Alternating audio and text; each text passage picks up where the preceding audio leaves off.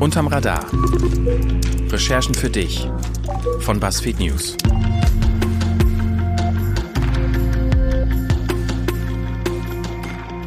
Herzlich willkommen zur fünften und letzten Sonderfolge unseres Recherche-Podcasts Unterm Radar.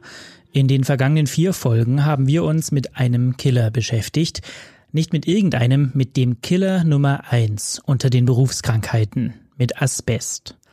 Dafür sind wir durch ganz Deutschland gereist, haben mit zahlreichen Betroffenen gesprochen, mit Anwälten, Medizinern und Politikern, weil wir verstehen wollten, warum Asbest auch heute noch so viele Menschen tötet und warum es für diese Menschen und ihre Angehörigen auch heute noch so schwer ist, entschädigt zu werden. Wir haben gehört, wie Asbest noch jahrzehntelang benutzt wurde, obwohl Industrie und Wissenschaftler da längst wussten, wie gefährlich der Stoff ist. Wir haben von zweifelhaften Methoden gehört, von Medizinern, die extrem umstrittene Theorien nutzen, von Ermittlungen, die etwas nachweisen sollen, was man gar nicht mehr finden kann. Wir haben von Gutachtern gehört, an deren Neutralität man zweifeln muss und von überlasteten Sozialgerichten. Wir haben sehr viel gelernt, manches bis heute nicht verstanden. Wir haben nicht selten mit dem Kopf geschüttelt und über all das reden wir heute. Wir, das sind die beiden Reporter, die hierzu mehrere Jahre recherchiert haben, Bettina Dlubig und Daniel Treppe von BuzzFeed News und ich, Markus Enger, der diesen Podcast produziert hat. Hallo ihr beiden.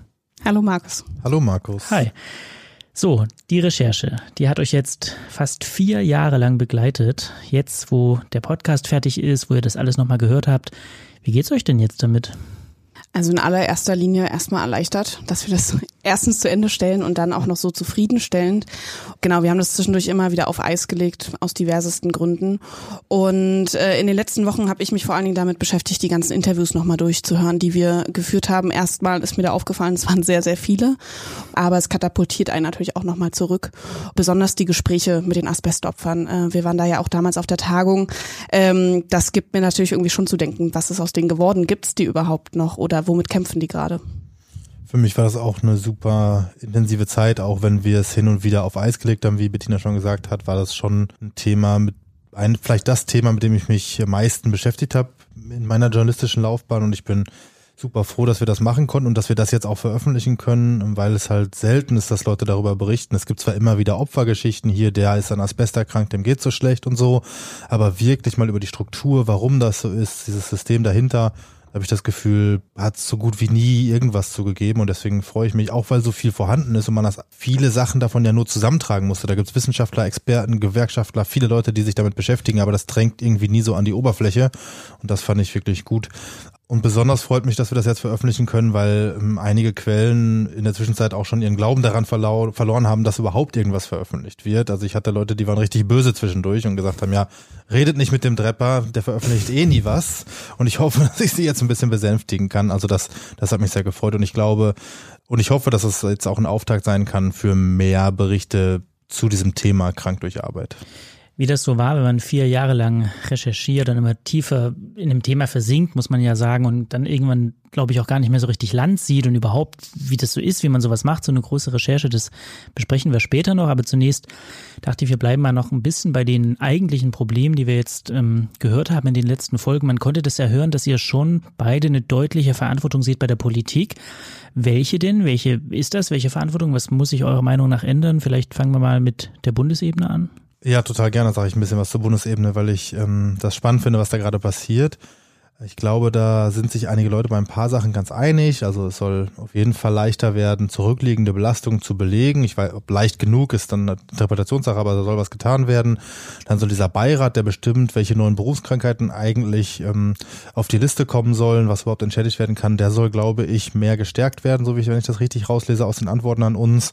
Und dieser Unterlassungszwang, über den wir berichtet haben, der viele Leute dazu zwingt, krank weiterzuarbeiten, weil ihre Rente sonst einfach zu niedrig ist, der soll auch weg.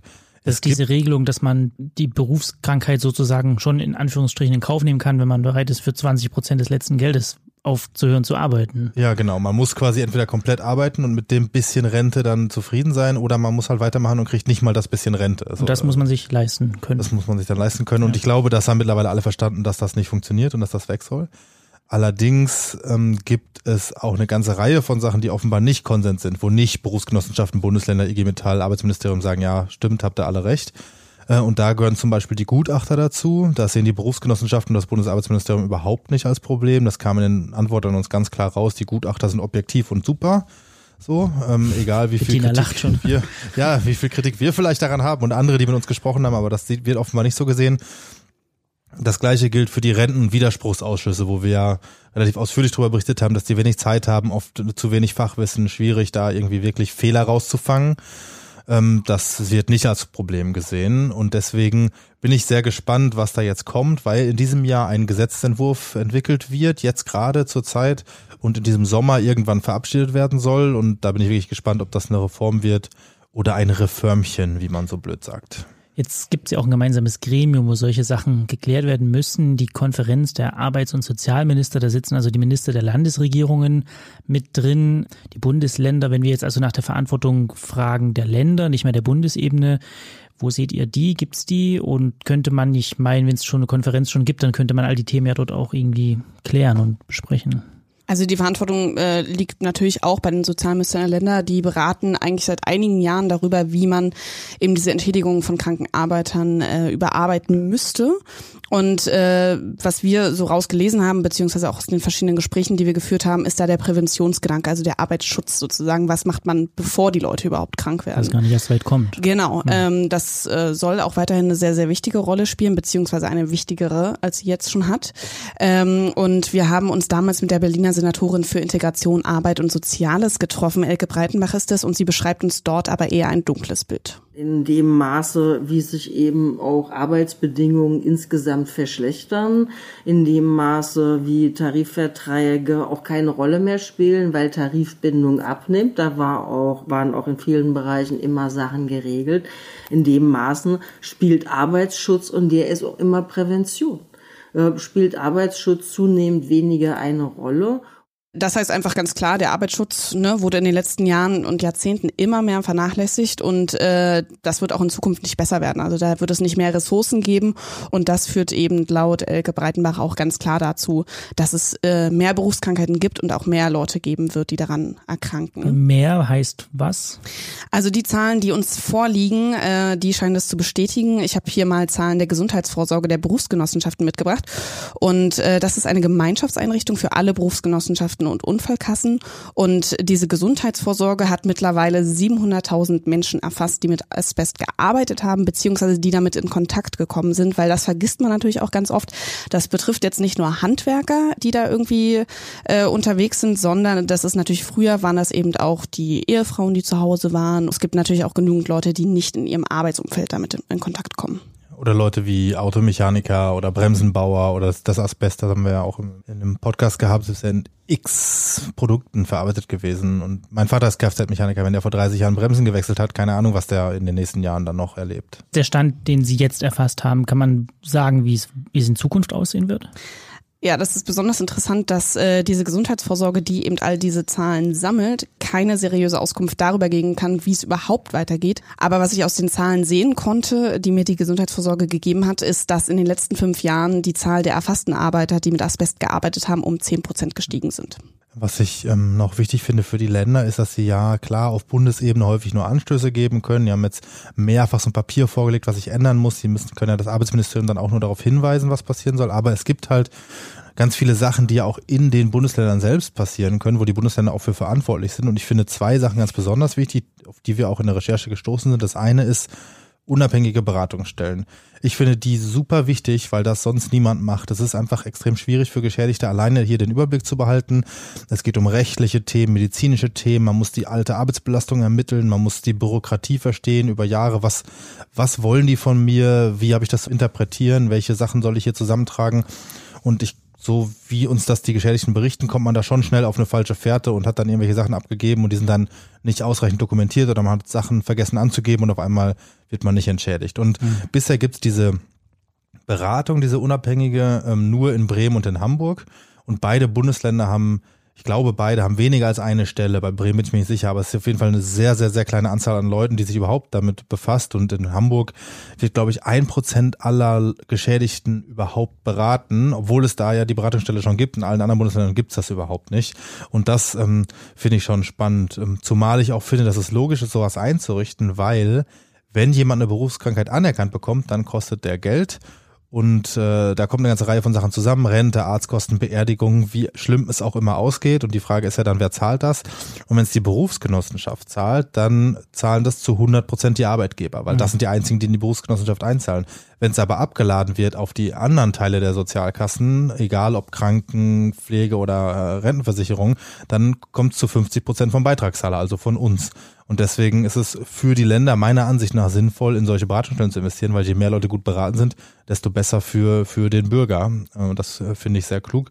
Und was ich ähm, jetzt, was mich gefreut hat, ist, dass auf unsere Anfrage hin, wir haben alle 16 Bundesländer mehrfach angefragt, dann ähm, Antworten aus, Saarland, aus dem Saarland und aus Berlin kamen, die gesagt haben, ja, wir überlegen jetzt auch so eine Beratungsstelle einzurichten, ähm, mal schauen, das dauert ja dann immer, aber das finde ich ist ein guter, guter Ansatz.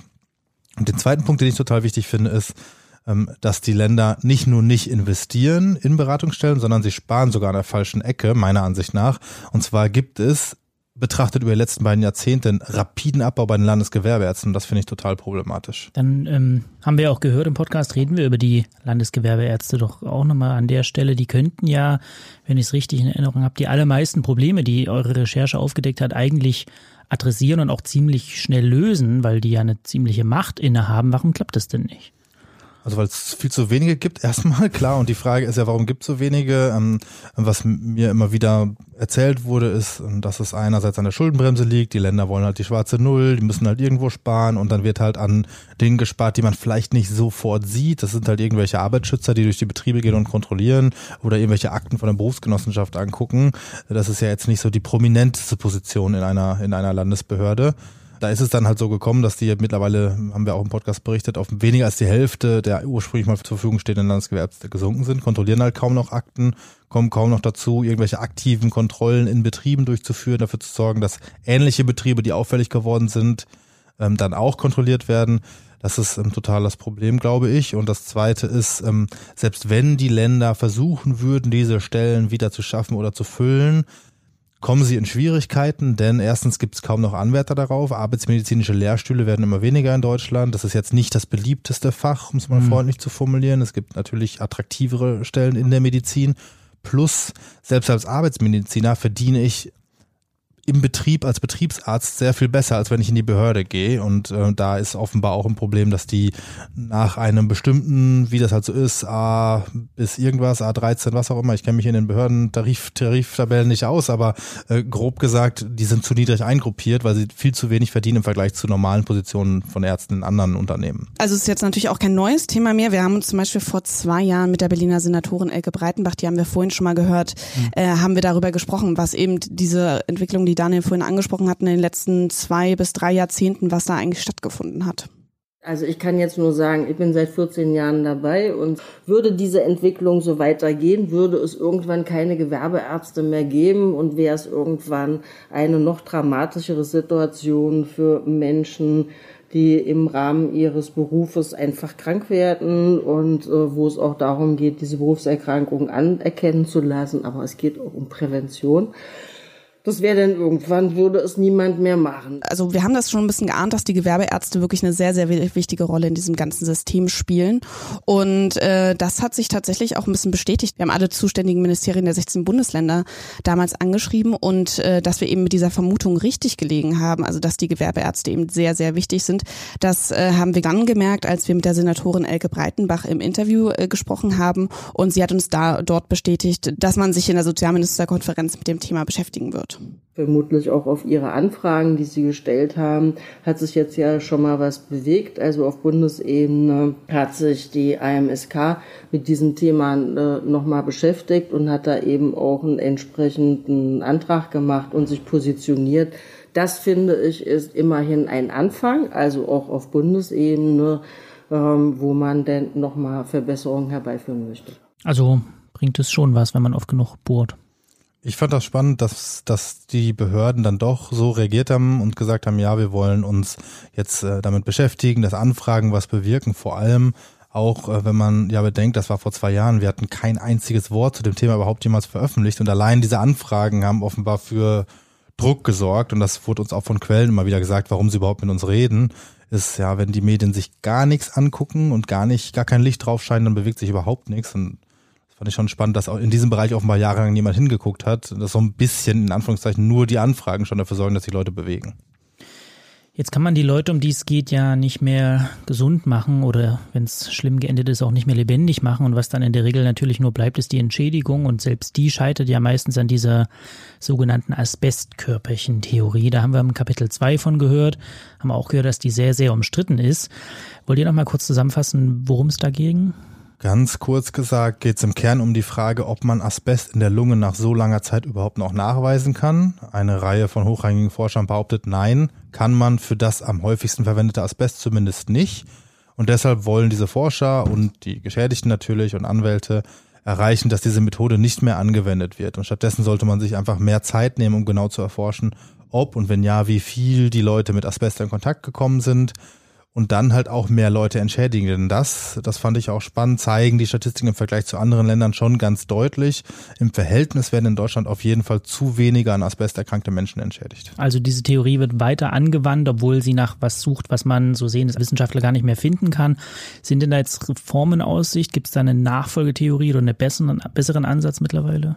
Also was vielleicht ganz interessant ist, ist, dass äh, Deutschland tatsächlich das einzige Land ist, die äh, wirklich noch auf diese Asbestfaserzählung äh, ja zählen sozusagen und überall sonst oder in allen anderen Ländern ist es so, dass man eben sagt, okay, man macht eine Anamnese, wie hat man damals gearbeitet und wenn man mit hinreichender Wahrscheinlichkeit beweisen kann, dass es genug Asbest gab, mit dem man gearbeitet hat, beziehungsweise dass man dem genug ausgesetzt war, dann wird das anerkannt. Also diese Entschädigung von Asbestopfern soll jetzt überarbeitet werden. Da wurde 2016 eine Kommission gegründet und die soll wiederum diese Leitlinien bearbeiten, also wie begutachtet werden soll, ob man mit Asbest Gearbeitet hat oder nicht. Und äh, da sitzen neben Vertretern der deutschen gesetzlichen Unfallversicherung auch verschiedene Mediziner drin, also eben welche, die dieser Theorie kritisch gegenüberstehen, aber auch manche, die das eben nicht tun und eben auch Patientenvertreter. Also die Selbsthilfegruppen der Asbestgeschädigten, äh, die haben wir in Folge 1 schon getroffen und die wollen das natürlich abgeschafft bekommen, weil die sehen das am eigenen Leib, dass das zu sehr vielen Ablehnungen kommt. Und äh, wir haben damals mit Evelyn Glenz gesprochen, die saß damals noch im Bundesvorstand der Selbsthilfegruppen und und äh, sie hat uns damals schon erzählt, dass die in den ersten beiden Sitzungen, die die hatten, eigentlich nur damit beschäftigt waren, die Interessenskonflikte derjenigen zu diskutieren, die dort eben drin sitzen. Das lässt sich auch relativ schnell erklären, warum sie diese Interessenskonflikte gesehen haben, denn da saß eben auch Andrea Tannapfel drin, das ist diejenige, die das deutsche Mesothelium-Register in Bochum leitet und die letztendlich von dieser Theorie auch einfach abhängt, denn die äh, machen diese Faser, Asbestfaserzählung fast monopolartig in Deutschland. Das heißt, wenn das jemand beauftragt, landet es sehr, sehr sehr, sehr, häufig bei denen in Bochum. So kann man es sagen. Ja. Also das ist das, was uns alle erzählt haben, ja. ja. Und äh, wir haben jetzt äh, noch mal vor ein paar Tagen bei Evelyn Lenz angerufen und weil wir einfach jetzt mal wissen wollten, was so der Zwischenstand ist. Sie sitzt mittlerweile nicht mehr in der Kommission, aber die Probleme scheinen nach fast drei Jahren immer noch fast die gleichen zu sein. Diejenigen, bei denen wir den größten Interessenkonflikt gesehen haben, nämlich die, die unmittelbar sozusagen von den Ergebnissen der Leitlinie abhängig sind um ihre wissenschaftliche Karriere oder ihre wissenschaftliche Existenz weiter zu begründen, ähm, die sitzen da immer noch drin, ja. Und ja, ich sag mal so, man kann wahrscheinlich schon sagen, dass es mehr als fraglich ist, ob diese Faserzählung wirklich abgeschafft wird. Jetzt fiel ganz am Anfang des Podcasts, das habe ich noch so im Ohr, ein Satz von euch, der hat mich neugierig gemacht. Ihr habt dort gesagt, so sinngemäß, auch in Zukunft werden weiter so viele Menschen an Asbest sterben. Man denkt die ganze Zeit, das ist durch, wir wissen so viel heute und das ist gefährlich und das ist bekannt. Ihr sagt, das Problem löst sich nicht. Warum nicht? Das ist relativ leicht erklärt, weil es einfach immer noch sehr, sehr viel Asbest in deutschen Häusern gibt. Ein gutes Beispiel dafür ist halt auch, dass Ende Dezember, ähm, jetzt des letzten Jahres, gab es wieder einen Fall im Großraum Hamburg. Und da musste eine Schule geschlossen werden, weil sie dort eine Konzentration von Asbestfasern in den Räumen festgestellt haben, die äh, diesen Grenzwert, den es gibt, um das 25-fache äh, überstiegen hat. Und äh, was wir eben auch wissen, ist, dass äh, tatsächlich wenn du einmal mit Asbestfasern in Berührung kommst, beziehungsweise wenn du die einatmest, kann es durchaus sein, dass du dadurch äh, eine asbestbedingte Erkrankung bekommen kannst. Das muss nicht sein, aber das äh, ist auf jeden Fall eine Möglichkeit. Diese Häuser, die damals gebaut wurden, also bis 93, dann durfte das nicht mehr verwendet werden. Diese Häuser werden natürlich irgendwann mal saniert oder abgerissen und dann fängt das ganze Problem wieder an. Wenn du sagst, man hat das viel auf dem Bau eingesetzt, kann man das irgendwie quantifizieren, beziffern? Was bedeutet viel? Das kann niemand beziffern. Das äh, fand ich auch, oder fanden wir beide, glaube ich, echt, also fand ich sehr erstaunlich, dass man, dass das niemand irgendwie sagen kann. Ähm, die Bundesanstalt für Arbeitsschutz und Arbeitsmedizin sagt, dass ein Fünftel aller Häuser davon betroffen ist. Die Gewerkschaften schätzen ungefähr ein Viertel. Und wenn was jetzt auftaucht, was passiert denn damit? Ja, also es ist ein bisschen unterschiedlich. Es gibt natürlich, wenn du öffentliche Auftraggeber hast, also zum Beispiel eine Kommune, die eine Kita baut oder eine Kita restauriert oder eine Schule, ähm, dann wird da grundsätzlich im Bestand erstmal alles beprobt, also auf jegliche Gefahrenstoffe. Und wenn da was gefunden wird, dann muss das halt von Spezialfirmen entsorgt werden. Die äh, machen das dann auch, aber da gibt es einen Entsorgungsstau ganz einfach. Die äh, werden das einfach nicht los. Das heißt, was dann passiert ist, dass man diese Asbestplatten oder was man auch immer da findet, das können die nicht entsorgen die Handwerker und dann lassen die das erstmal mehr oder weniger gut gesichert auf diesen Baustellen liegen das richtige Problem fängt dann natürlich an, wenn man so in den privaten Bereich geht. Das heißt, wenn ich irgendwie selber mein Dach ausbauen möchte oder genau, ich irgendwie eine Erweiterung mache, äh, dann wird da natürlich nichts beprobt, außer ich weiß ganz genau als Bauherr, dass da irgendwie mal mit Asbest gearbeitet wurde. Und das Problem, was noch dazu kommt, ist, dass man halt, ähm, also es gibt Sachen, da weiß man, dass Asbest verwendet wurde, wie für diese Dachplatten zum Beispiel, aber zum Beispiel auch so Fugenkleber für Fliesen. So, man kann das gar nicht mehr unbedingt nachvollziehen, wo überall Asbest tatsächlich auch reingemischt wurde. Ich habe mich auch an einen aktuellen Fall ähm, erinnert. Ähm, da habe ich vorher nochmal nachgeguckt, bevor wir hier aufzeichnen. Im November 2018 war das erste. Da ging es um so ein riesiges Bürohochhaus vom Norddeutschen Rundfunk in, ähm, in Hamburg. Und da war ich mal kurz auf der Seite von denen vorhin und ich lese es mal einfach vor, was die da ähm, draufgeschrieben haben. Nachdem die Ergebnisse vorlagen, hat die Geschäftsleitung des NDR zum Schutz der Gesundheit der Mitarbeiterinnen und Mitarbeiter entschieden, dass das Haus 11 bis zur Überprüfung aller Geschosse und der dann gegebenenfalls folgenden Sanierung sofort komplett zu schließen. Auch Büroflächen in der Umgebung wurden angemietet und dann stand da noch sinngemäß, dass da jetzt niemand mehr rein darf. Die dürfen ihr Zeug auch nicht rausholen. Das liegt da jetzt alles noch drin. Jeder Kugelschreiber, alles, jede Kaffeetasse. Und da gehen jetzt Experten rein und gucken sich erstmal jeden Kugelschreiber, jede Kaffeetasse an, ob man die wieder rausholen ähm, kann. Dann ist sowas außergewöhnlich. Also ich bin kein Vollexperte in Asbestsanierung, aber ich glaube nicht, dass das ungewöhnlich ist oder zumindest sollte es nicht ungewöhnlich sein. Es gibt für sowas ganz klare Vorschriften, wie saniert werden muss und ähm, es ist halt super gefährlich. Es gibt einen Spruch, eine Faser kann schon reichen, so ungefähr. Also das ist auf jeden Fall wichtig, dass das so gemacht wird. Ähm, ich finde das ähm, ein gutes Beispiel, weil man daran sieht, ja, der NDR ist halt ein quasi öffentlicher Auftraggeber, öffentlich-rechtliche Institution. Die haben genaue Vorschriften.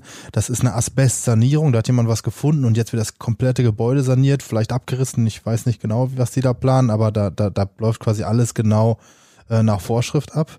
Was ich spannend finde, und das hat Bettina ja auch schon gerade gesagt, was passiert eigentlich, wenn ein normaler Handwerker irgendwo ein Bad fertig macht und da gibt's überhaupt keine großen Infos drüber und der bohrt einfach irgendwie die Fliesen weg oder stemmt die Fliesen weg und macht da was Neues drauf.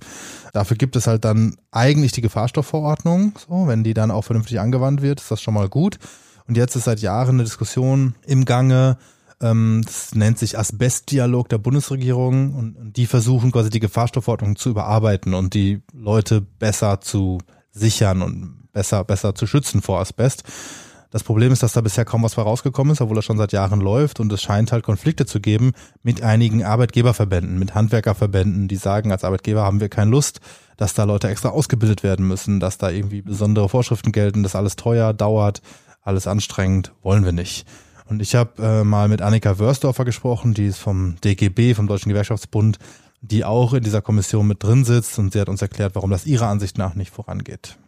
Also wir hatten schon 2014 äh, den Sachverhalt, dass es äh, durchaus Arbeitgeberverbände gab, auch aus dem Baugewerbe, aus der Bauwirtschaft, die eben den Anspruch eigentlich hatten, gerne den Status quo, so wie er äh, Realität in Deutschland ist, beizubehalten und nur reine Asbestsanierung äh, mit Schutzmaßnahmen zu belegen und bei den anderen Sachen eigentlich eher zu sagen, okay, der stößt halt auf Asbest dann mal, dann ist das so oder eher weiterhin so tun, als wüsste man das nicht. Da gibt es zum Beispiel die Forderung, dass man doch die Arbeitnehmer zeitweilig im Rotbereich exponieren darf. Und das ist, ist für mich unaussprechlich menschenverachtend ein Rotbereich, der der frühere ASI, also der Asbestsanierungsbereich war, mit Doppelkammerschleuse, mit diesen Jungs, die immer die weißen Anzüge anhaben, mit äh, einem Mundschutz und einem Filter davor. Und in diesem Bereich fordert das Handwerk, normale Handwerker quasi ungeschützt exponieren zu dürfen. Da bleibt einem fast die Luft weg. Und wenn das so kommt, wenn da weiter blockiert wird, wenn das nicht funktioniert, dann würde das wohl bedeuten, dass es neue, zum Teil auch unnötige Asbestkranke gibt. Und dazu kommt, dass das Wissen über Asbest und die Gefahr bei jüngeren Handwerkern äh, gar nicht mehr so mhm. vorhanden ist. Das heißt, je weniger Regeln es gibt, desto weniger haben die Leute auch ein Gefühl dafür, dass sie darauf aufpassen müssen. Klar gibt's Gewerbe, die sich darum kümmern. Dachdecker zum Beispiel wurden gezielt geschult in letzter Zeit. Die sollen auch ihre Mitarbeiter schützen. Aber insgesamt sieht es schon so aus, als würde uns das Problem Asbest noch über lange Jahre erhalten bleiben. Dann reden wir zum Schluss nochmal ein bisschen über euch und wie es euch jetzt so ging in der Recherche und wer da überhaupt gearbeitet habt. Als erstes muss ich es euch jetzt natürlich fragen. Wir haben gehört, vier Jahre hat das jetzt gedauert. Warum so lang? Was war daran so schwierig? Warum hat das sich so lang gezogen? Berechtigte Frage. Also losgegangen ist das damals, da habe ich noch gar nicht bei BuzzFeed gearbeitet, sondern noch bei Korrektiv, dem gemeinnützigen Recherchebüro. Da ist der Rainer Metzger, der war damals stellvertretender Chefredakteur der Taz, ist ja auch nicht mehr mittlerweile. Der äh, hat erzählt, dass er sich damit beschäftigt hat, immer mal wieder, aber dass es halt schwierig sei, in so einer tagesaktuellen Zeitung sich da wirklich irgendwie tief mit zu beschäftigen. Fand ich spannend, bin, habe ich angegangen das Thema und habe dann halt gemerkt, okay, das ist riesig, muss erstmal verstehen, was ist das überhaupt, Berufsgenossenschaften, wofür sind die zuständig, welche Probleme gibt's da, was wurde schon berichtet, all solche Sachen, was man halt machen muss, um ein Thema wirklich zu durchdringen und habe gemerkt, es wird immer größer und immer größer und dann äh, kam Bettina dazu. Als ich dazu kam, warst du eigentlich schon ganz gut informiert und hast mir erstmal so ein erstes äh, so einen ersten Überblick gegeben und das war natürlich schon, also mir ging das auch so, wie wir das im Text sagen, dass man so denkt, Asbest. Boah. Mistalt. Wirklich Mistalt. Mindestens Mistalt. Und dann habe ich auch erstmal ganz kurz äh, mit meiner Mutter zum Beispiel gesprochen, die ist Architektin und ist auch, äh, hat in der DDR auch gearbeitet und sie meinte, Asbest was willst du damit? Und dann, ähm, genau, muss man natürlich erstmal dieses ganze komplexe System der Berufskrankheiten natürlich auch erstmal verstehen. Das sind sehr viele Akteure. Ähm, und ich erinnere mich noch ganz äh, gut daran, wie wir so wirklich drei riesen Ordner vor uns hatten. Und äh, das hatte uns der Professor Wojtowitz, einer der renommiertesten Arbeitsmediziner, die es noch gibt in Deutschland, hatte uns die zur Verfügung gestellt. Und da waren einfach wahnsinnig viele Unterlagen zu Veröffentlichungen. Und ähm, das kann man sich ja vorstellen, wenn man sich durch so medizinische Veröffentlichungen durchliest. Das macht man nicht eben an einem Tag. Ja, dann ging das eigentlich erstmal ganz gut voran, aber dann äh, gab es ja auch noch ein paar Zwischen Zwischenfälle. Ja. Äh, ich habe den Job gewechselt, bin hier zu BuzzFeed gekommen, ich bin Vater geworden, ich hab, bin in Elternzeit gegangen. Und ich habe hier natürlich auch noch ein paar andere Aufgaben bei BuzzFeed als Chefredakteur. Das ist quasi, ich lange nicht dazu gekommen bin, wirklich selber an Sachen zu arbeiten und deswegen freue ich mich jetzt auch so, dass das geklappt hat. Außerdem haben wir dann ja das Thema und das finde ich ist glaube ich das größte Problem erst, dass wir das zu groß gemacht haben. Wir haben eigentlich wollten dann auf einmal die ganze Welt erklären und irgendwie alles was irgendwie mit Krankheit und Arbeit zu tun hat und um das erst wieder einzufangen und zu einem konsumierbaren Haufen mhm. zusammenzustreichen, das das hat echt gedauert. Dann haben wir uns entschieden, mit dem ZDF noch zusammenzuarbeiten. Im Januar haben wir da eine halbstündige Doku veröffentlicht. Das kostet natürlich auch wieder extra Zeit, wenn man dann das Ganze noch filmisch umsetzen will. Also war alles viel und aufwendig, aber wir haben es jetzt draußen und es ist gut und es ist ein Auftakt und hoffentlich geht's weiter. Ich erinnere mich auch noch, als mir das erste Mal euer Material geschickt haben, da habe ich aufgemacht und unmittelbar wieder zugemacht. Auf keinen Fall, habe ich gedacht. Also ich glaube, das wird auch äh, ganz gut deutlich dadurch. Also wie gesagt, ich habe mich in den letzten Wochen nochmal durch unsere ganzen Interviews einfach durchgehört. Nicht durch alle, aber schon so, wo wir wussten, okay, da hatten wir irgendwas. Wenn man das zusammenrechnen würde, das sind wirklich mehrere hundert Stunden, die wir da aufgenommen haben. Und das war natürlich erstmal total anstrengend, sich da wieder durchzuhören, aber auch so, wie, wie detailliert wir da auch wirklich vorgegangen sind und was natürlich jetzt, wie das immer so ist, überhaupt gar nicht Eingang finden kann, auch weil es viel zu kompliziert ist. Also, jetzt haben wir verraten, dass wir nur einen ganz klitzekleinen Prozentteil des Materials in den Podcast eingebaut haben. Damit liegt folgende Frage auf dem Tisch. Wie geht's weiter damit? Wird da mehr kommen? Wird da was Größeres vielleicht noch kommen? Also was Größeres weiß ich nicht, aber mehr wäre gut. Ähm, also wir wollen auf, bei BuzzFeed auf jeden Fall, würde ich gern weitermachen, einen neuen Schwerpunkt etablieren bei uns. Wir haben ja bestimmte Schwerpunkte, an denen wir langfristig dranbleiben. Und krank durch Arbeit finde ich ein wichtiges Thema. Deswegen haben wir jetzt auch eine URL, buzzfeed.com slash krank durch Arbeit zusammengeschrieben. Da würden wir gerne mehr machen. Da ist auch der, die Doku verlinkt, also all die Sachen, die wir bisher dazu veröffentlicht haben. Und was ich gut fand, war, dass wir nach den Veröffentlichungen, ähm, die bisher erfolgt sind, auch schon eine ganze Reihe von Hinweisen bekommen haben. Also das haben sich Dutzende Leute gemeldet, teilweise Insider, teilweise Geschädigte, aktuelle Mitarbeiter von Berufsgenossenschaften, Gutachter, Betriebsärzte und all diese Leute, die super spannende Hinweise hatten, die wollen wir auch aufgreifen. Und wer sich noch melden möchte, ich freue mich über E-Mails daniel.drepper.buzzfeed.com und dann gucken wir, dass wir das weiter berichtet bekommen. Ja, ich finde es persönlich auch gut, wenn das einfach äh, noch mehr Einzug findet bei mehr Leuten. Also dieses Thema, weil das wurde uns so oft gesagt, dass äh, die Industrie hat einfach Jahre und Jahrzehnte wirklich riesengroße Gewinne eingestrichen und jetzt, wo es aber darum geht, dass die Geschädigten versorgt werden sollen, dann wird das wiederum aber über Krankenversicherung und äh, Rentenkassen einfach abgewickelt, indem man sie eben nicht anerkennt. Und das ist das große Problem, dass wir einfach alle dafür zahlen und eben nicht die Unternehmen. Und äh, jeder Fall, der unrechtmäßig nicht nicht anerkannt wird, kostet den Steuerzahler Zehntausende Euro, also letztendlich uns alle. Das ist einfach auch nicht so eine richtige, gerade im Fall von Asbest, aber auch sicherlich bei anderen Berufskrankheiten, dass das so ein stiller Skandal ist. Also es gibt einfach keine Opferkultur und äh, das ist ein Skandal, der einfach hunderttausende Menschen betrifft und der uns alle jedes Jahr Milliarden Euro kostet.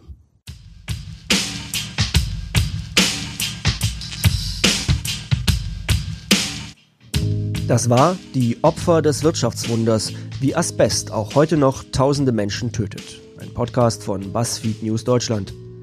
Idee, Redaktion und Recherche Daniel Drepper und Bettina Dlubeck. Sprecher Nadine Lindner und Lars Seefeld. Musik Findelkind. Produktion und Regie Markus Engert. Mehr Recherchen, Hintergründe und Analysen zu Berufskrankheiten in Deutschland und ihren Opfern gibt es unter buzzfeed.com slash krank durch Arbeit.